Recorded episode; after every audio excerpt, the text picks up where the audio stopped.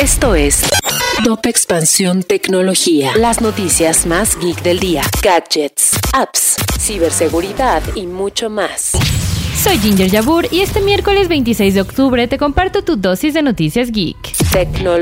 Los ingresos por publicidad en YouTube cayeron un 2%. La empresa informó que sus ingresos fueron menores a los esperados por Wall Street, pues solo ganaron 690.900 millones de dólares en el tercer trimestre del año, contrario a los 710 mil millones de dólares que esperaban los analistas. Por otro lado, en el caso de Spotify, la empresa de streaming creció un 20% y logró 195 millones de suscriptores. Sin embargo, esto no fue suficiente para evitar que las acciones la compañía también cayeran un 7%. Y en otras noticias, Apple recorta la producción del iPhone 14 Plus y está aumentando la producción del iPhone 14 Pro. Esto debido a la débil demanda del modelo de gama media. Por otro lado, la participación de la serie iPhone 14 Pro ha aumentado al 60% y podría aumentar al 65% en un futuro.